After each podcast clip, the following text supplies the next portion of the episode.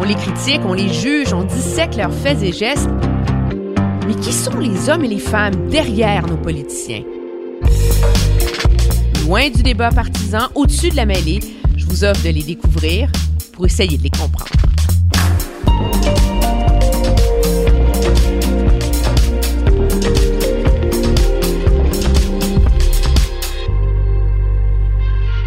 Je vous présente Denis Trudel.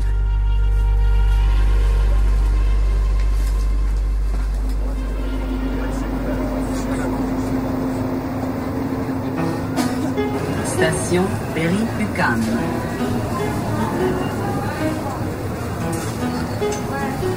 Encore en métro, Emmanuel, on en prend une habitude? Oui, ça se dé- on se déplace tellement bien en métro. Mais j'ai une certaine inquiétude ce matin, par exemple.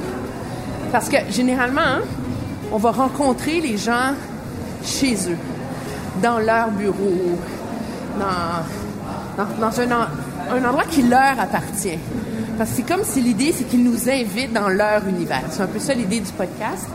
Mais là, le problème qu'on a avec Denis Trudel, nouveau député du Bloc québécois, c'est que son bureau de circonscription est en pleine rénovation. On est en train de repeinturer parce qu'il a repris le bureau de Pierre Nantel, son prédécesseur néo-démocrate.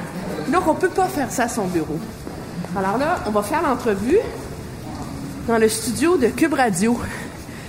Puis le studio des podcasts de Cube Radio, il est microscopique.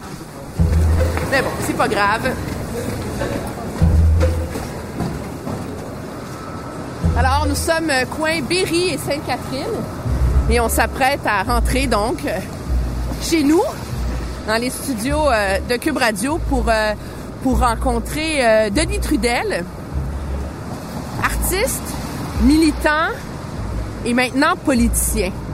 Et, j'ai très hâte de faire cette, rencontre parce que c'est un personnage politique comme on n'en voit pas souvent. Denis Trudel est né à Shawinigan, a grandi à Shawinigan. 1963, je pense, il est né. Et après ça, il a fait des études à l'École nationale de théâtre. Et objectivement, c'est un nom que tout le monde connaît. C'est quelqu'un qui fait partie de l'univers télé, cinémato, visuel du Québec depuis des décennies.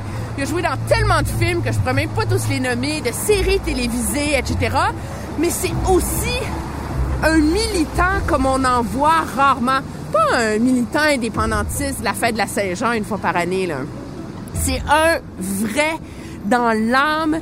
Il a milité aussi euh, au euh, mouvement Montréal français pour défendre la langue française au Québec, à Montréal. Il a reçu des prix de la Société Saint-Jean-Baptiste. Fondateur, bien sûr, des apartistes. Lui qui disait à l'époque qu'il espérait changer le monde avec l'humour. Faut le faire. Puis aussi militant plus proche des cercles formels, le Parti québécois, mais surtout le Bloc. Il s'était présenté en 2015. Il a perdu. Il avait appuyé Martine Ouellette quand même. C'est un pressé, hein? Puis là, finalement, il est revenu à la charge en 2019 dans la circonscription où il était le seul qui n'était pas un transfuge, hein, faut-il le rappeler. Pierre Nantel, le néo-démocrate, était devenu vert. L'ancien péquiste, Régent Hébert, était devenu libéral. Puis l'ancien membre du Parti vert était le candidat néo-démocrate. Puis lui, il était le bloquiste, là, qui revenait à la charge. Il s'est fait élire. Donc, un nouveau député, mais qui n'est pas un néophyte de la chose politique. En plus, là, si tu regardes son cursus cinématographique, il a joué dans plusieurs films de Falardeau. Ça doit pas être, comment dire, inconnu à sa, sa mouvance ou son allégeance politique. Là. C'est certain que ça fait partie des questions qu'on va vouloir lui poser, cette espèce de, mariage dans sa carrière entre l'art, la télé, le cinéma et l'engagement militant. Je pense que son parcours démontre aussi qu'il y a différentes façons de faire la politique. Parce qu'il a fait depuis longtemps, comme militant souverainiste, comme militant pour le français, etc. Mais là maintenant, il vient d'entrer dans un rôle qui est beaucoup plus restreint, qui est celui de député fédéral à la Chambre des communes. Je cherche ma carte.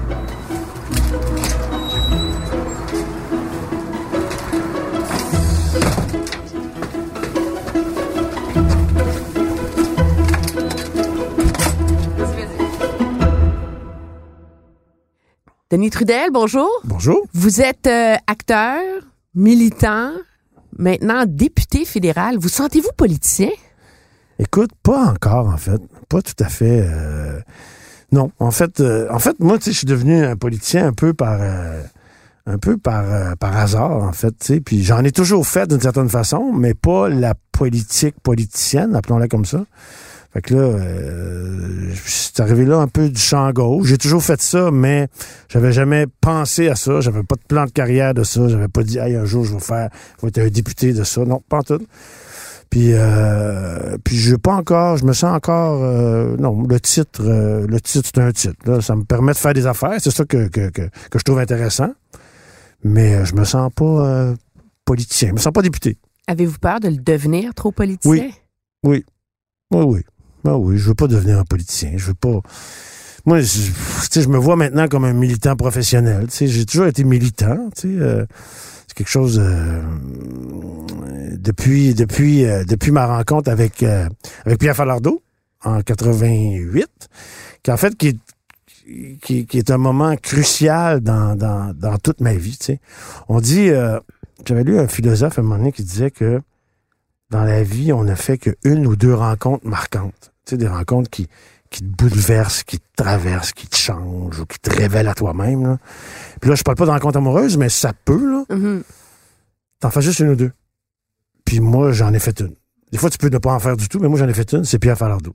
En 88. Euh, une rencontre assez drôle d'ailleurs parce que j'ai rencontré Pierre aux auditions du film Le Party. moi, j'avais 25 ans. J'en avais l'air de 12. Là, Pierre faisait passer des auditions pour euh, trouver des faces d'enterrement, des gars de, des gars de prison, là, pour meubler sa prison. Fait cherchais vraiment des faces de gars ravagés, tu sais. Là, moi, j'arrive là, tout, euh, genre, euh, mes cheveux roux, avec un genre de bandeau euh, des cheveux comme ça, puis avec ma face d'enfant de cœur. Le jour de la porte de l'audition, puis t'étais énervé. Falardeau était un peu connu à l'époque, pas encore euh, autant connu qu'après, mais il venait de faire Graton, les gens le connaissaient un peu. Euh, fait que c'était un peu énervant. Il y avait beaucoup d'acteurs à Montréal qui voulaient jouer dans les films de Pierre Falardeau. J'ouvre la porte, il part à rire, puis il dit Qu'est-ce que tu fais là, tabarnak? Première rencontre avec Pierre Falardeau. En fait, j'ai même pas passé l'audition. J'avais un texte là, pour en faire. Puis là, on a parlé, on s'est assis dans un coin, comme là, là, je me rappelle. On a parlé pendant 20 minutes de toutes sortes d'affaires, mais pas du film Le Party. Moi, je venais de faire à l'École nationale, en- à, ma dernière année, je venais de faire une pièce avec Dominique Champagne, qui a fini en même temps que moi, qui avait écrit une pièce sur Octobre, une espèce d'allégorie sur la crise d'Octobre, dans laquelle j'avais le rôle principal. Fait que ça m'avait permis de mouiller dans cette affaire-là, dans tout Octobre 70, que je connaissais peu, tu sais, c'est pas enseigné. Octobre 70, dans les cours d'histoire, c'est pas enseigné, tu sais. Fait que là, on s'était... euh, Puis là, ben, un an après, je rencontre Pierre Falardeau, qui, lui, à ce moment-là, euh, ça faisait peut-être la huitième fois qu'il déposait un projet pour faire un film sur la crise d'octobre. Puis là, ben, il venait d'essuyer un, un énième refus. Fait qu'en attendant, il faisait le party. Fait que là, tu sais, moi, je disais, hey, wow, je veux tourner avec Pierre Falardeau, je veux jouer dans Octobre, puis tout. Puis là, ben, là, il- il- on a parlé d'Octobre, on a parlé des, des, des, des, des on a parlé d'indépendance, on a parlé de liberté. Puis là, écoute, ça a été comme un... Ça a été comme un, un coup de foudre, en fait. Si j'avais été une fille, je l'aurais frenché. Vraiment. Ça a été vraiment une rencontre euh, marquante dans ma vie. Tout ce que j'ai fait après, ça a été marqué de ma première rencontre avec Pierre Falardeau. Il m'a donné un petit rôle dans le party, qui a été coupé au montage d'ailleurs. Mais c'était pas l'intérêt, c'est que je, venais de, de faire une rencontre marquante, puis trois ans après, j'ai fait octobre avec lui. Falardeau, c'est quand même quelqu'un de polarisant dans la société Oui. euh, québécoise. Oui. Qu'est-ce qu'il y a chez lui qui vous a tant marqué et qui a été si important pour qui vous êtes devenu? L'intégrité, je pense. Pour un artiste, euh, euh, l'intégrité, c'est quelque chose d'assez important. Tu es, souvent confronté à ça. Puis, tu sais, comme par exemple, quand tu es jeune comédien, tu sais, moi, j'ai parti d'une compagnie de théâtre euh, dès ma sortie de l'école avec des collègues. On a fait des choix assez engagés. On a adapté des Shakespeare. On a fait des trucs. euh, mais euh, tu gagnes pas ta vie, tu Tu, peux faire, bien faire quatre shows par année de théâtre puis tu fais euh, 12 000 piastres. Mais tu travailles comme un fou. Mais bon, c'est pas important quand tu as 27, 28, 29 ans. Bon. Là, par exemple, tu arrives une possibilité d'une publicité à Toronto qui te donne 2000 pièces pour une journée de travail, tu sais. Mais c'est toujours le conflit, genre, je vois-tu, moi qui fais un spectacle engagé dans une petite salle, euh, euh, une petite salle de la relève à Montréal, sur Ontario, mettons, dans le sous-sol de la veillée, puis je vais-tu aller tourner une pub pour McDonald's à Toronto pour 2000 pièces Qu'est-ce que je vais faire avec ça, tu sais? Il n'y a pas de bonne réponse à ça. Chacun répond selon sa conscience à lui. Mais là, tout à coup, tu as un gars comme Falardeau qui dit non à toutes ces affaires-là, qui, qui avait en 94, quand on a fait octobre, là, on avait reçu à l'époque le prix du meilleur film de l'année. À l'époque, ça n'existait pas, c'était pas les, les, les enfin, ce que c'est devenu au Québec. C'était le prix de la critique. On avait eu le meilleur film de l'année. Puis il y avait un, prix qui était associé à ça, qui était le prix Wimet Molson. Puis il y avait une bourse de 5000 pièces associée à ça. Puis là, à l'époque, Pierre, il venait d'avoir son troisième enfant. Il habitait sur Panay, au troisième étage. Il, il a jamais gagné sa vie, Pierre, sauf après le deuxième graton. Il a fait un petit peu de sous, mais, mais l'argent ne l'intéressait pas, Pierre Falardeau, tu sais. Puis là, il y avait le prix Wimet Molson qui devait aller recevoir. Là, c'était à l'Impérial, je me rappelle la, cérémonie. Puis Pierre, en son âme et conscience, il pouvait pas, euh, il pouvait pas accepter le prix Wimet Molson à cause du Molson, à cause de le, le, le rôle que les Molson ont joué, euh, notamment dans, la période, euh, dans la répression des patriotes. Il y a un des fils du fondateur de l'Empire Molson qui faisait partie des loyalistes qui ont tiré sur des patriotes. Tu sais. Fait que Pierre, en son âme et conscience, il pouvait pas accepter le prix Wimet Molson. Fait qu'il a un peu fait les deux, c'est-à-dire, là, sa blonde, elle, elle l'avait pas engueulé la veille quand il écrivait le texte d'acceptation du prix parce qu'elle dit là, euh, là, tu vas dire ça, puis ils vont pas te donner l'argent, puis là, on, fait, que là, au final, il, s'est décidé. Il a, il a, quand même fait sa sortie. il a reçu l'argent, mais il a dit bon, euh, écoute, il a fait une sortie, c'était incroyable, contre les Molson, contre la domination anglo-saxonne, c'était devant tout le milieu cinématographique québécois à l'impérial. Mais il dit, bon, une fois que j'ai dit ça, euh, j'ai quand même besoin de manger, fait que je vais prendre le chèque, mais je n'en pense pas moins, tu sais. fait que ça, c'était Pierre Falardeau. Mais tu sais, il était tout le temps de même, Pierre. Il ça, il l'a fait devant le milieu du cinéma, mais c'était Pierre, tout le temps. Fait que pour un, pour un artiste qui se questionne sur le sens de son engagement, t'as ce gars-là qui fait des choix avec des enfants, qui fait des choix radicaux. Fait que c'est pas pour rien que quand vous êtes levé aux communes, pour poser votre première non. question. Non. Les premiers mots que oui. vous avez prononcés, oui. c'était de citer Pierre Falardeau oui. En disant on va toujours trop loin pour ceux qui vont nulle part. Oui. Ah oui, c'était pensé, c'était réfléchi. Pour ma première sortie aux communes, de citer Pierre, pour moi, c'est c'est ça. C'est l'homme qui a, qui a changé ma vie, tu sais, parce que je suis devenu après ça, dans le milieu, les gens me connaissaient un peu comme Trudel, l'acteur engagé, le gars qui fait des trucs. Euh, tu combien j'ai... Tu sais, moi, j'ai achalé tout le monde, tu sais. Un moment donné, j'étais euh, porte-parole du mouvement Montréal français, puis là, je montais des shows de 12 heures au Lion d'Or pour faire de la protection du français, pour parler de l'importance de la langue, puis tout. Tu sais, j'appelais tout le monde, euh, euh, Christian Bégin, Paul Piché, tu sais, les gars, t'es plus capable parce que là, non, mais ils viennent, tu sais.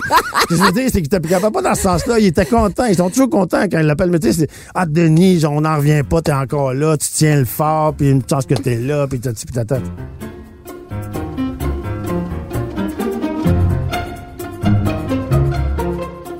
On dit souvent que il y a une part de spectacle dans la politique. Oui. Puis que est-ce que votre métier, votre talent d'acteur fait en sorte que c'est plus facile d'être bon, d'être pertinent, d'être éloquent à la Chambre des communes? Mais écoute, ça c'est une question qu'il y a beaucoup de gens qui, qui me disent ça, qui pensent euh, notamment au blog, puis dans les militants que je connais depuis des années, ils se disent Ah, Denis, en chambre, quand tu vas te lever, ça va être effrayant. Tout le monde là.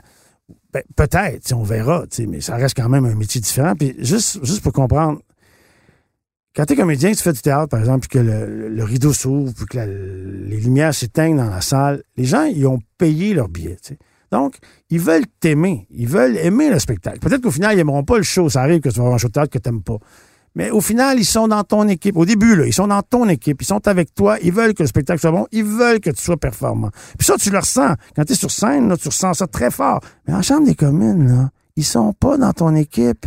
Ils ont pas payé pour te voir, puis à la limite, si tu mets le pied dans la bouche, ils vont être bien contents. Mais on leur sent ça quand on se lève à la Chambre oui, des communes? Oui, on leur sent. Écoute, Non. ils font du bruit, ils parlent, euh, ils crient. Euh, tu sais, bon, j'ai pas une énorme expérience, je me suis levé une fois à date. t'sais. Je peux pas dire, mais j'ai entendu du bois pendant que je parlais, puis il y a un feeling euh, très... euh, c'est pas agressif, là. C'est juste quelque chose d'un peu, un- d'un peu froid, d'un peu, c'est pas un public accueillant. Surtout pour moi, qui, en dehors du théâtre, là, moi, je n'ai fait des discours, mais devant des militants, devant des crinqués, des gens, devant des gens partisans, des gens qui m'aimaient d'avance. Fait que ça, je suis habitué de faire ça. Mais là, la Chambre des communes, c'est toute une autre ambiance, là. C'est pas nécessairement agressif, mais tu sens une énergie, ils sont pas dans ton équipe.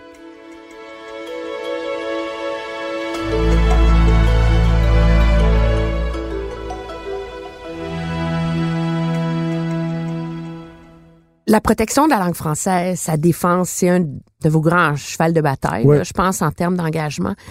Les, les outils législatifs pour protéger le français, Ouais, ils sont là. Ils ont été mis en œuvre. ouais. Euh, il y a une fierté au, au Québec d'être la seule société francophone en Amérique.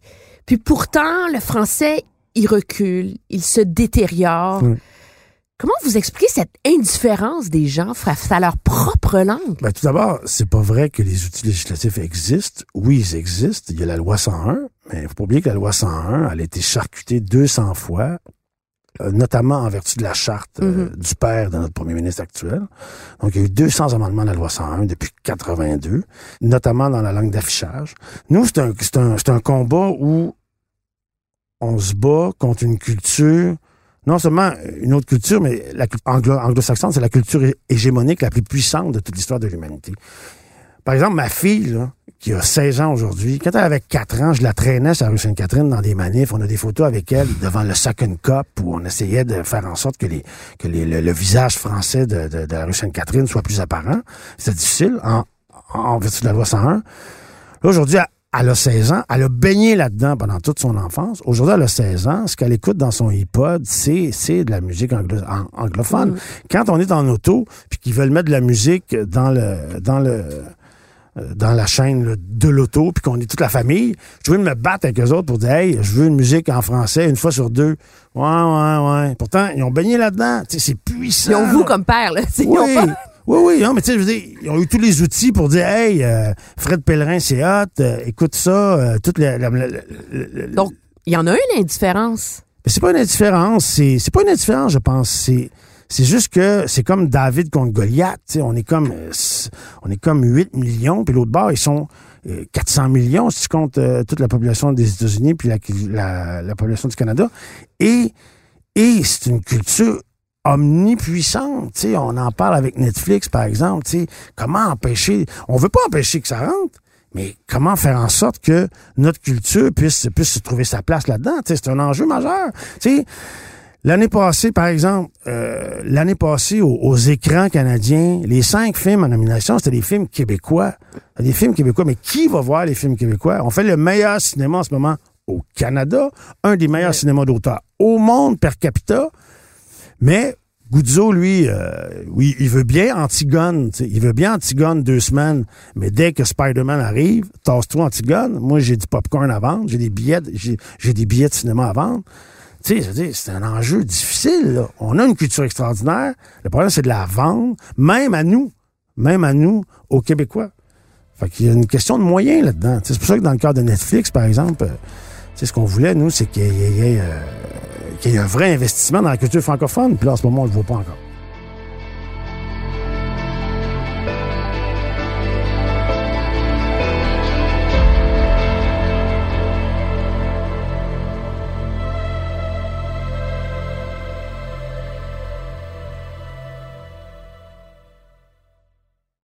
Derrière les plus grands athlètes se cache une réalité qu'on n'imagine pas vraiment, la pauvreté. Le journal a été à la rencontre de plusieurs sportifs québécois de haut niveau qui nous racontent leurs défis pour boucler leur fin de mois tout en essayant d'aller au bout de leurs rêves. Certains doivent travailler dans un bar ou encore dans un restaurant comme cuisinier, alors que d'autres doivent se nourrir au dépanneur. Nos héros du sport sont loin d'avoir une vie facile. Aussi, ne manquez pas la deuxième édition de notre cahier sur les secrets archéologiques méconnus du Québec, à lire samedi dans le Journal de Montréal et le Journal de Québec, aussi offert dans l'application.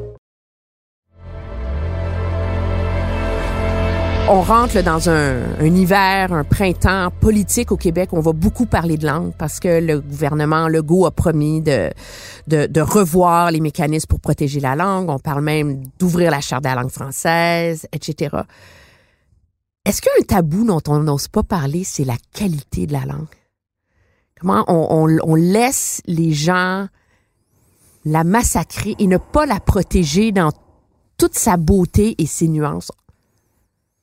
Moi, là-dessus, je suis un peu divisé parce que, oui, effectivement, euh, la qualité de la langue, c'est fondamental. Mais si on passe strictement au niveau du combat linguistique, là, de dire la- que le français survive au Québec, ça n'a pas beaucoup d'importance, à mon sens. Vous pensez? Ouais, parce que le combat là, le terrain de jeu là, c'est les les euh, l'immigration, OK?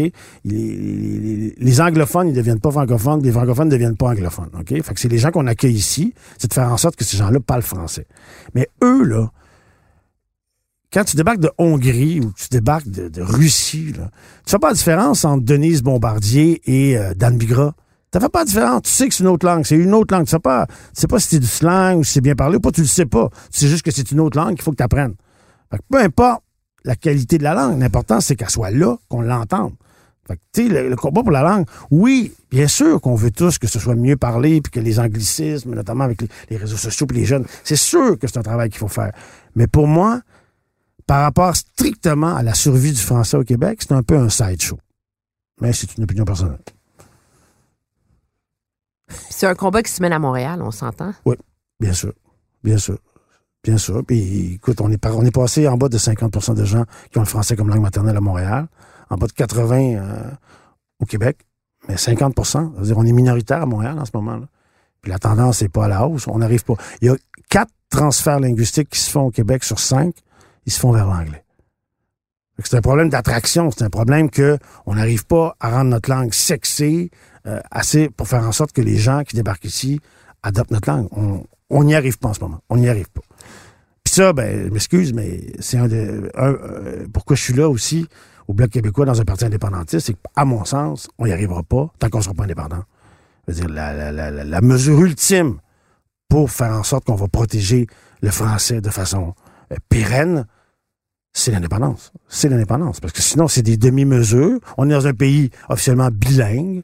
Euh, c'est, c'est- Puis au Québec, on est unilingue, mais on n'arrive pas à protéger le français en ce moment. Si on prend un pas de recul, Oui.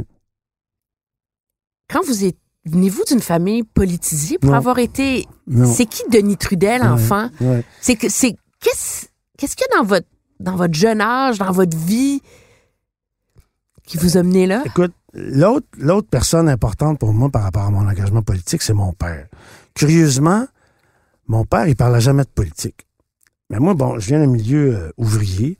Euh, je viens de Shawinigan, OK? Bon, euh, au tournant des années 30-40, il y avait à peu près euh, 50 000 personnes à Shawinigan, grosse ville industrielle, euh, pâte et papier, aluminium, pétrochimie, euh, il y avait de la job en masse. là. Les gens ne faisaient pas de questions. Mon père, il a fait, il a, il a fait le mauvais choix. Il y avait l'Alcan qui allait très bien, les pâtes et papiers qui se passaient très bien. Lui, il a travaillé pour euh, ce qu'on appelait, euh, c'était Golf Canada, le carburandum. Il faisait comme une poussière de, une poussière de, de, de carbure qu'on mettait dans les plastiques. C'est une grosse usine très polluante, très sale, mais qui a commencé à avoir des difficultés à la fin des années 60, début 70. Fait au moment où mon père arrivait là, à la fin des années 70, lui, il avait 50 ans, alors qu'il n'avait jamais connu de stabilité, l'usine a fermé.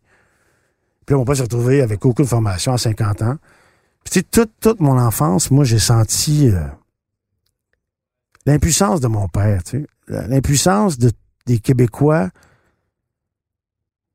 qui, pendant des générations, se sont sentis dépossédés en leur propre pays. C'est-à-dire que les outils pour faire en sorte que tu vas faire vivre ta famille ne t'appartiennent pas. Ils appartiennent à d'autres mondes. Puis dans ce cas-ci, des gens qui viennent d'un autre pays puis qui parlent même pas ta langue. Et eux, ils ont le pouvoir sur toi, sur ta façon euh, de nourrir ta famille, de, de te loger, de te nourrir. tout ça. C'est, d'autres personnes ailleurs. Moi, ça, là, ça m'a beaucoup marqué dans les années 70. Puis sans que je, sans que, sans que je m'en rende compte, en fait, quand j'avais 13, 14, 15 ans, là, je m'en rendais pas trop compte, mais c'est après. En fait, quand j'ai rencontré Falardeau, qui lui intellectualisait plus cette affaire-là, que là, ça m'a fait OK, c'était ça que je vivais. La révolte que je ressentais face à cette impuissance-là, que vivait mon père. Je l'ai vu broyer à 50 ans sur la table de la cuisine, mon père. D'impuissance, de dire qu'est-ce que je fais maintenant. Puis mon père, bon, il, est mort à 60 ans d'un cancer. Euh, les dix dernières de sa vie, il est arrivé dans une taverne euh, six jours par semaine entre 7h et midi. Puis, euh, mais il était pas malheureux, mais il a vécu de l'impuissance. Fait que ça, pour moi, ça a été un des moteurs, mais que je l'ai su juste euh, comme 15 ans après, là, le, le moteur de mon engagement. Alors là, le jeune Denis Trudel est grandi à Shawinigan. Oui. Il est témoin de l'instabilité financière de la famille, Oui, des risques qui viennent avec ça, oui.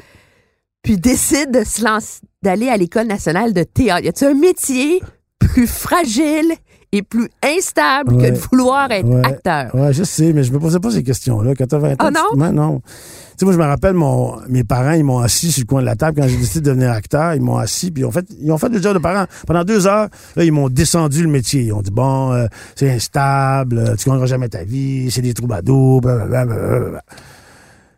Mais à la fin, à la fin de la soirée, ils ont dit, bon, maintenant, on t'a dit tout ce qu'on avait à te dire, fais ce que tu veux, on t'en reparlera plus jamais. Et de fait, j'ai eu des périodes difficiles. J'ai eu des périodes où je gagnais pas ma vie.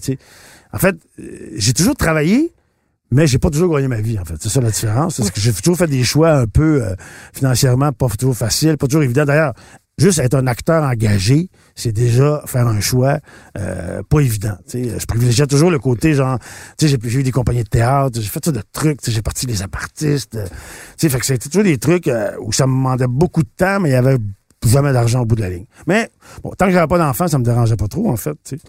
Pourquoi être acteur? Écoute, j'ai pas choisi. Je veux dire, c'est que moi, j'étais. Euh, Je suis un gars assez timide, en fait. Je suis un gars assez gêné. Un gars. euh, tu sais, dans la classe, moi, j'étais dans le fond de la classe, habillé en beige, j'avais des cheveux roux qui me descendaient dans les yeux, euh, j'étais habillé brun. euh, je passais inaperçu. J'étais pas le gars qui parlait le plus, tu sais. Mais là, en secondaire 4, je pense pas trop, on a commencé à. Dans un cours de français, on, a- on faisait des scènes de Molière, tu sais. Dès que, dès que je suis sur une scène, que j'ai un texte, c'est comme si je m'allumais par rapport à la vie normale, là, où j'étais plutôt un gars, quelqu'un qui prenait pas beaucoup de place.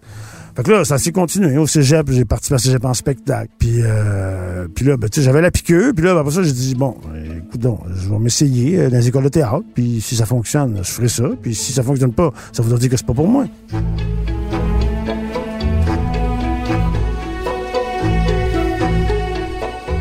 Vous avez joué dans tout ce qui existe. Et je regarde la liste, là, Watatata, La Petite Vie, Maria des Eaux Vives, Macaroni tout garni, Chartrand et Simone, Fortier, Tag, La Vie, la Vie, Lancé compte, Bunker, La Galère, Le Négociateur, Les Bougons, Destinés, Trauma, 30 vies, 19-2, Ce gars-là, Mon ex à moi, Rupture, District 31, Victor Lessard, Les Honorables, ça c'est juste à la télé. Oui, Puis après ça, le party octobre, chez, euh, Cher Olivier, la moitié gauche du frigo, Oui. deux secondes, 15 février, euh, Moïse, l'affaire Octério. Je veux dire, Camping Sauvage, Crazy, l'audition, la lâcheté, la vérif, Bluff. C'est une carrière extraordinaire que vous Ah, avez ben, eue. ça, c'est drôle que tu le dises. Mais bon, écoute, j'ai non, oui, mais je veux dire, oui, j'ai travaillé tout- pas mal. toutes ouais. les émissions de télé qui ont marqué ma génération, Ouais. vous avez eu un rôle dedans. OK. Bon. Tu sais, quand, quand, quand on le regarde, Ouais, ouais. Ouais, ouais. Ben écoute, j'ai- travaillé, effectivement. là. Parce que quand tu le nommes de même, enfilé comme ça, c'était Sans impressionnant. mais, tout d'un coup. Ouais, c'est ça, mais c'est comme. C'est sur 25-30 ans, là, ça fait, ça fait pas mal de faire, ouais. Ça, c'est à part au théâtre. J'ai joué au théâtre aussi. Le malade imaginaire. Ouais. Ça, c'est votre dernier. euh, Ouais. Puis pourquoi tout d'un coup, donc, vous avez décidé cette, cette création des apartistes? Parce que l'humour, il y en a partout au Québec. Il y en a, Mais c'était pas ça au début. Mais c'était pas ça au début, non, hein? c'était pas ça. Au début, là, Nadine Vincent, qui avait fait partie du comité 15 février 1839, c'est-à-dire qui faisait partie du, qui avait parti le comité pour financer 15 février quand Pierre avait de la misère à le financer. On avait fait des soirées au Spectrum à l'époque avec des artistes pour essayer d'alerter l'opinion publique sur dire, hey, c'est important d'avoir des films qui racontent notre histoire. Puis là, Pierre, il, toujours comme d'habitude, il se cognait toujours aux institutions, il faisait pas financer son film, tout ça. Fait que là, ah, on on, va faire une cabale, on vendait des t-shirts, on a ramassé 60 000 piastres sur deux ans. C'était ridicule par rapport à un film qui coûte 3 millions. Mais c'est pas ça l'important, c'était pas l'argent, c'était de dire, hey, on veut au Québec qu'on puisse se raconter notre histoire. Fait que c'était pareil pour octobre, puis c'était pareil pour 15 février. Nadine, il se rencontre, Nadine à part le comité, on fait des shows, on organise des trucs. Puis là, finalement, le film se fait, bon, bing bang. Puis là, elle, elle, elle enseignait la linguistique à l'Université de Sherbrooke, elle décide de s'ouvrir un café en face de l'École nationale La partie. à la partie. Fait qu'elle, elle part le café. Puis là, moi, à un moment donné, je, m'en vais prendre un café chez Nadine. Je la connaissais. Du coup, hey, c'était un beau petit café, 50 places. Hey, on pourrait mettre une petite scène là. On pourrait faire des lectures, puis euh, de théâtre, puis des trucs engagés, puis ça existe pas, puis tata. On essaye ça pendant une semaine. Succès instantané. Euh, j'avais programmé des textes polonais, des textes russes. euh, on a lu du Vaclav Havel, tout des trucs là, sur euh, euh, des vieux textes québécois. Là, je me rappelle pas ce qu'on avait lu. Autour de patentes, en tout cas. Mais tout de suite, là, la formule marchait. On était derrière des lutrins, sans façon. On avait à peine répété. On se rencontrait une fois. Il y avait comme quelque chose de très vrai là-dedans, de très une parole libérée. Puis là, tout le monde a trippé. Tu pouvais venir prendre un bon lunch, euh, la, cuisine était bien bonne, euh, un café, puis t'écoutais des textes. Écoute, ça marchait tout de suite. Là, tu sais, rapidement, il y a des gens qui se sont mis, qui sont venus, là. Euh, François Parenteau est venu. euh, puis là, on, on comme, j'ai constitué comme une espèce de groupe de rencontres. On se rencontrait une fois par semaine. On parlait de l'actualité politique, puis on disait comment on peut faire. Puis en fait, les apartistes sont nés en fait, c'est né d'un flop. C'est très particulier à dire. Il y avait une élection fédérale. Ça doit être autour de 2000. là. Je me rappelle pas exactement la- l'année. Puis là, je me suis dit, bon, on est un café politique, il faudrait bien faire quelque chose, tu sais. Fait que là, je ramasse Parenteau qui faisait un peu d'improvisation, Louis Champagne, euh, Christian Vanache qui tournait autour un peu. Les autres, c'était des gars qui faisaient de l'impro. On va faire une soirée d'improvisation électorale. On va s'écrire des thèmes de même, puis le soir d'élection, puis on va parler de la campagne électorale. Qu'on fait ça, et c'était très mauvais. c'était vraiment... Ça a été un flop total. C'était ni drôle, ni pertinent, ni intéressant, c'était rien du tout. Puis là, après ça, on s'est assis en prenant un verre, on s'est dit, pourquoi ça marche pas? On, on s'intéresse à la politique, on a une vision, parce que on n'était pas préparé. Fait qu'on s'est dit, OK, mais écrivons des textes d'abord, préparons-les, écrivons-les d'avance. Puis, tu sais, la critique politique, ça s'improvise pas, en fait. Enfin, ça s'improvise pas tant. En tout cas, on, on se rend compte qu'on on, on pouvait pas le faire le même. Fait que c'est là qu'on s'est dit, ben, écoute, là, Vanas avait des textes, il avait déjà fait des trucs à la radio, euh, aussi, il commençait à chroniquer, fait que bon. Là, puis là, un mois après, on, il est né le premier cabaret des apartistes. On était 15 sur scène, sur la petite scène d'à peu près 12 pieds de large. Euh, Un morceau de perruque, une petite moustache, un manteau. On, euh, imitait Jean Chrétien, les politiciens de l'époque. Et tout de suite, le succès instantané. euh, on a fait euh, trois semaines dans la petite salle. euh, rapidement, le groupe s'est- ramené à 5-6 personnes. Et on est sorti de l'aparté, les succès au Lion d'Or, Sold Out. Il y avait ce côté-là où on passait 90% de notre temps à réfléchir à ce qu'on avait envie de dire, puis à l'écrire, puis 10% à dire, bon, oui, prends tel manteau, prends telle moustache. Quel rôle peut servir cette, euh, cette critique, cette par l'humour de la politique dans la société? Ben, c'est le fou du roi, hein, ça a toujours été ça. euh, L'humour, c'est un catalyseur. tu sais. Notre slogan, d'ailleurs, c'était euh, Parce que rire est une si jolie façon de montrer les dents. Ça, c'est notre slogan des apartistes à l'époque.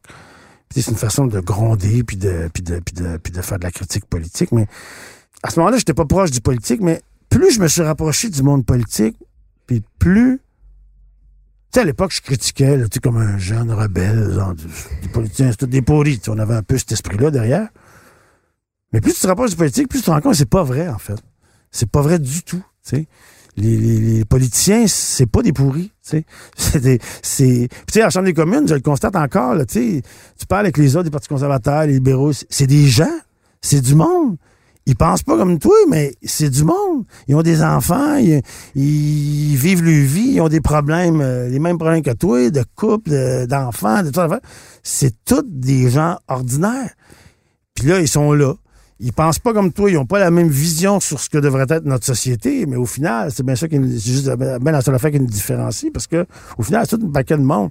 Tu peux pas dire de quelqu'un c'est tout des pourris. Tu peux pas dire une telle chose des politiciens. Tu peux pas dire ça. c'est pas parce que je Vous en êtes devenu un. Non, c'est pas parce que je disais ça avant. je disais ça avant. Je disais ça avant. Les gens sont sincères dans leur engagement à 95% tu sais, à 95% Puis comme dans n'importe quel domaine de la société, il y a des avocats véreux, il y a des, des menteurs, des manipulateurs dans les pharmaciens, les médecins. Puis il y en a probablement, il y en a aussi chez les politiciens, mais c'est pas la majorité. Je pense que la, l'énergie vitale d'un politicien, la plupart, je pense, ils veulent changer euh, positivement la société dans laquelle ils vivent, tu sais. Puis Vous y croyez, vous? Ah oui. ah oui, ah oui, j'y crois. Ah oui, j'y crois. J'y crois. Puis honnêtement, là, depuis que je suis là depuis deux mois, là, crème. Je dis, je vous donne un exemple, là. Tu sais, c'est peut-être un peu. Je suis peut-être un peu naïf, là, peut-être un peu candide, mais quand j'ai posé ma question au ministre Hussein en chambre, un heure après, je le rencontrais dans les toilettes, tu sais. Puis je disais, bon. Le, le, le ministre Hussein, qui est le nouveau ministre là, du développement Oui, de la... Ahmed Hussein. Ahmed Hussein. qui Oui. vous a- Oui. Et votre question était sur... Sur le logement le social, social. ouais, puis l'itinérance. Il y a un manque de, il y a un manque de financement dans, dans, dans, dans, il y a un logement bras de fer entre Québec et Ottawa sur le fait de libérer les fonds. Là. Oui, c'est ça. Puis les organismes communautaires sont aux abois au Québec, un peu partout. En fait, au Québec surtout. Euh, il y a un manque criant. là. Juste à Longueuil, là, il manque deux- 2000 logements sociaux. C'est un, un gros enjeu en ce moment. Parce que, euh, tu sais, que- quand tu dépenses la moitié de ton revenu pour te nourrir, là, euh, c'est sûr qu'il en reste plus épais pour le reste. Non, non. Fait que c'est un enjeu primordial, fondamental par rapport à la lutte à la pauvreté.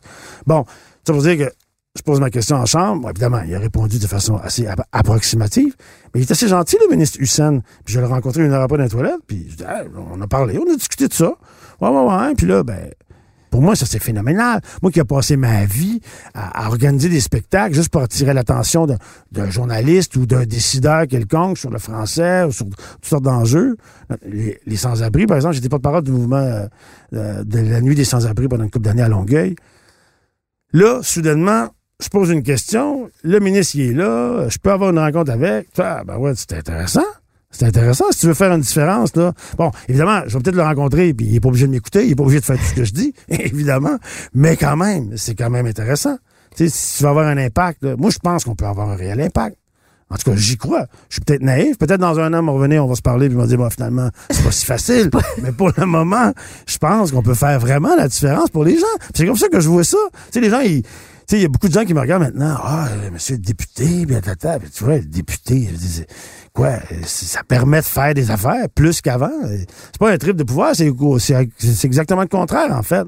C'est que t'es au service des gens maintenant. T'es au service des gens. Les gens, ils viennent te voir, puis tu peux-tu faire quelque chose pour moi? Ben, on va voir. Des fois, non, des fois, oui, mais c'est le contraire d'un trip de pouvoir, je trouve. Puis ça me tente, euh, avec tous les outils que j'ai pu ramasser dans mes années de militantisme puis, d'acteur, d'essayer de faire une différence dans la vie des gens.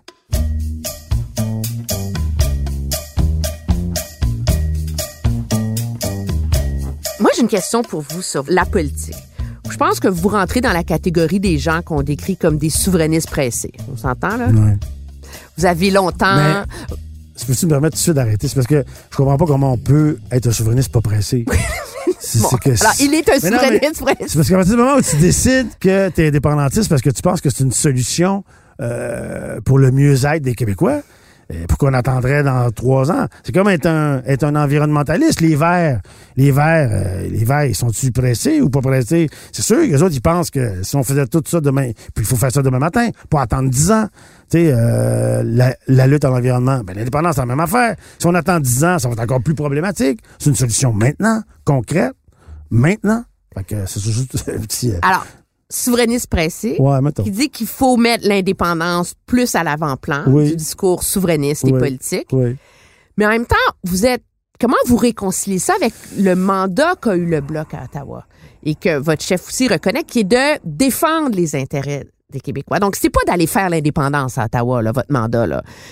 Puis on n'est plus en 1990 quand les gens ont voté Bloc parce qu'ils étaient comme anti-Canada après l'échec de Mitch. Comment vous réconciliez les deux? Tu sais, le Bloc québécois, euh, c'est un parti indépendantiste. là. C'est tous des indépendantistes. là. Au final, la rhétorique euh, qu'on a, tenue pendant la campagne est vraie. On va travailler pour, euh, pour défendre les intérêts du Québec, mais ultimement, pour moi, défendre les intérêts du Québec, c'est de faire l'indépendance du Québec. C'est comme ça qu'on va y arriver mieux, tu sais. Dans le fond, euh, le fédéral, de tout temps, ça fait longtemps qu'on le sait, puis la, la, la rhétorique est connue, mais c'est un empêcheur de tourner en rond pour les Québécois, pour les, pour les intérêts des Québécois. Fait que, euh, puis tu sais, il faut voir ça à long terme, l'indépendance. Falardeau disait que euh, c'est long, c'est sale, puis ça pue, la lutte pour l'indépendance. Les Grecs ont pris 400 ans à la faire. Il y a des périodes, ça avance, il y a des périodes, ça recule. Mais faut tenir le fort. Faut tenir le fort. Faut être là, tu sais. On aurait été rien que quatre. Moi, j'aurais été intéressé d'être là pareil. Tu sais, après 2011, on- le Bloc avait fait, fait élire quatre députés. Bon, mais c'est pas grave, t'es quatre. Là, après ça, en 2015, on était 10. Bon, on est 10. Là, on est 32. Wow, OK. On occupe le terrain. Il y a 32 députés indépendantistes à Ottawa. Il y a... Moi, moi, si c'était juste de moi, on pourrait avoir des députés indépendantistes au municipal aussi. On pourrait avoir des partis indépendantistes au municipal, pourquoi pas? À mairie de Montréal, pour l'indépendance du Québec en mairie de Montréal. Qu'est-ce que vous faites là? On occupe le terrain. Parce que, oui, on défend l'intérêt du Québec, mais à tout moment, on est appelé à, parler d'indépendance. Vous n'avez pas l'impression de prêcher dans le désert, des fois? Parce que c'est ça branche plus, ça anime plus. C'est pas vrai, ça. Le viscéral québécois, comme à une autre époque, ce débat-là en ce moment. Écoute, une des belles rencontres que j'ai faites pendant la campagne, devant le Walmart du boulevard Roland-Terrien à Longueuil, il y a une fille de 22 ans que je crois qui avait jamais voté de sa vie. Puis euh, elle, elle n'avait pas connu les grandes périodes du Bloc québécois où on était 50 à Ottawa, puis que j'ai se levait, puis un groupe de gens uniquement dédiés à la défense des intérêts du Québec. Elle, elle n'avait pas connu ça, elle avait 22 ans. Pour elle, c'était comme... Et elle s'enlignait pour voter Bloc, elle a voté Bloc, puis elle m'a dit qu'elle avait fait un, sondage dans ses amis Facebook qui étaient tous de sa génération. Puis tout le monde s'en allait pour voter Bloc. Fait que là, il y a comme... Je pense que dans la dernière élection, il y a eu un paquet de gens qui avaient toujours voté Bloc, qui ont voté pour nous, mais il y a une nouvelle gang de monde pour qui ce discours-là... Puis on n'a pas juste parlé des intérêts du Québec pendant la campagne.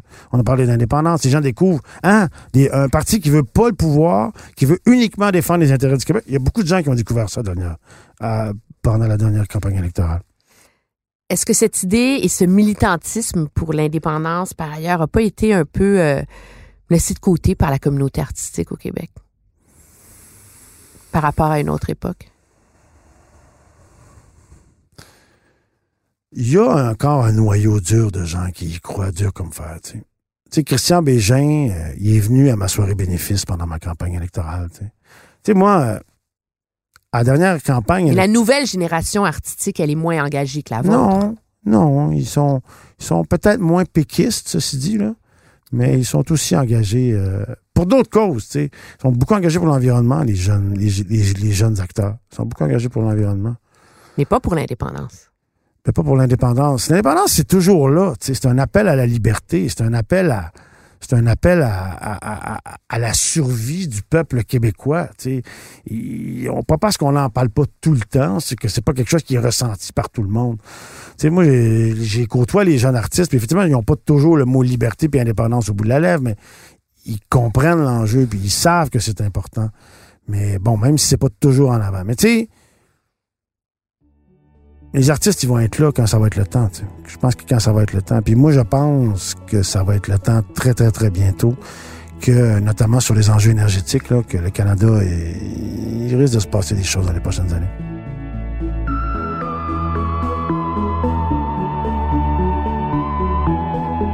Vous croyez que ce choc, si on veut, entre les aspirations plus écologiques, les dilemmes énergétiques du Canada, vont être le nouveau moteur du mouvement souverainiste, comme à une époque, c'est les discussions constitutionnelles? C'est peut-être gros de dire que ça va être le nouveau moteur, mais c'est sûr que c'est un enjeu clivant euh, qui favorise, qui favorise, qui favoriserait en fait. Euh, si le Québec est indépendant, on pourrait faire plus facilement la transition écologique. Ça c'est clair.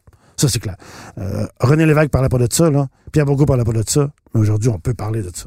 Puis dire, à ce niveau-là, pour l'environnement, on pourrait aller plus vite, on pourrait faire des changements plus radicaux, plus vite si on était indépendant. Quitte à ce qu'après, les nouvelles technologies qu'on pourrait inventer dans un Québec indépendant, on pourrait les vendre au reste du Canada, puis faire en sorte que les autres avancent. Mais le Canada est bloqué. Le Canada est un cancre au niveau environnemental. On est à 0,5% des habitants de la planète. On, produit 2% des gaz à effet de serre. C'est énorme. Quatre fois notre poids. Per capita, on est un des pires pays au monde. Tu sais, les gens ils disent beaucoup la Chine. Ben oui, la Chine sont un milliard et demi. Per capita, ils produisent moins euh, de gaz à effet de serre que nous. C'est un gros problème. On est une société que les gens, que les gens regardent comme progressiste à cause qu'on a un premier ministre un peu euh, un peu sexy boy, là, mais dans les faits, on n'est pas une société progressiste. Qu'est-ce que vous voulez faire là, dans la... L'indépendance. C'est pas à Ottawa qu'elle se fait? Ben, l'indépendance, ça se fait partout. Là, je suis en train de parler d'indépendance. Là. Je suis en train d'en parler. J'en parle depuis une heure. C'est un moyen quand même. Là. C'est concret. Là. Il y a du monde qui vont entendre ça qui vont écouter ça. Puis on est 32 maintenant à, parler de ça pendant des années. Ça va, il y a des gens qui vont écouter ça, tu sais. Fait que c'est ça. Ce que je veux faire, bon, évidemment, moi, je suis un gars de gauche, tu sais, là. moi, je m'occupe de solidarité sociale. Je trouve que c'est un truc passionnant, là. Il y a des besoins immenses.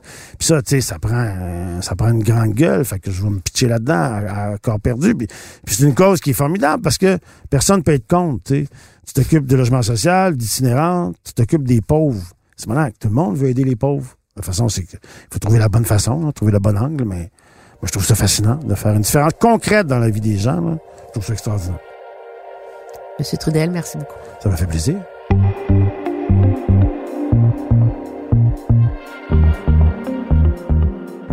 Emmanuel Présente est une réalisation de l'inspirant Bastien Gagnon La France grâce au montage de la magnifique Anne-Sophie Carpentier. Et si vous aimez notre balado, bien n'hésitez pas à la partager, laissez un commentaire et même donner des étoiles. Oui, oui, allez-y, donnez-nous en cinq si vous adorez ça, parce que c'est ce qui aide à faire connaître la série. Vous pouvez me lire dans le Journal de Montréal et de Québec, écouter mes analyses à TVA et LCN, puis mes chroniques ici sur Cube Radio. Merci d'être à l'écoute.